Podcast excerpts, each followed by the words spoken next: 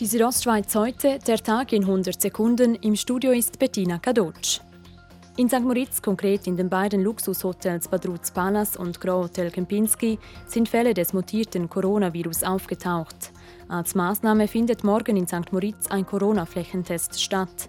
Falls dabei weitere Fälle festgestellt werden, würden weitere Maßnahmen geprüft.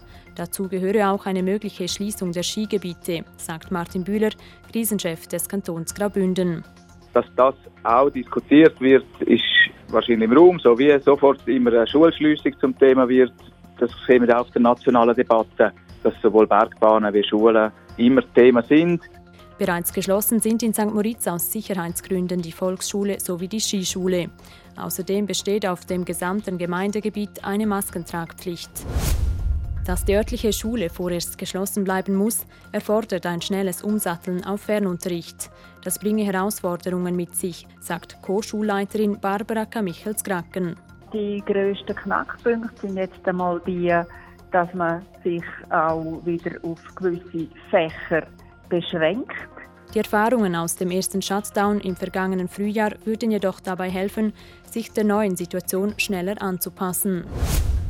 Im Kanton Graubünden sind bis anhin 2,6 Millionen Franken an Ausfallentschädigungen in der Kultur ausbezahlt worden. Die rechtliche Grundlage dafür bildete die Covid-Verordnung des Bundes. Wie die Bündner Regierung heute bekannt gab, wurden mit dem Geld 76 Kulturschaffende und Kulturunternehmen unterstützt. Zum Sport Eishockey. Der HC Tafos macht Nägel mit Köpfen. Der 37-jährige HCD-Captain Andres Ambül verlängert seinen Vertrag um zwei Jahre. Mit Chris Egli wird ein weiterer Einheimischer in Zukunft für den HC Davos spielen. Egli verlängert auch um zwei Jahre.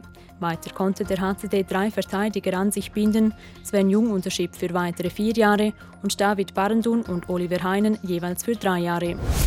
Die Südostschweiz heute, der Tag in 100 Sekunden, auch als Podcast erhältlich.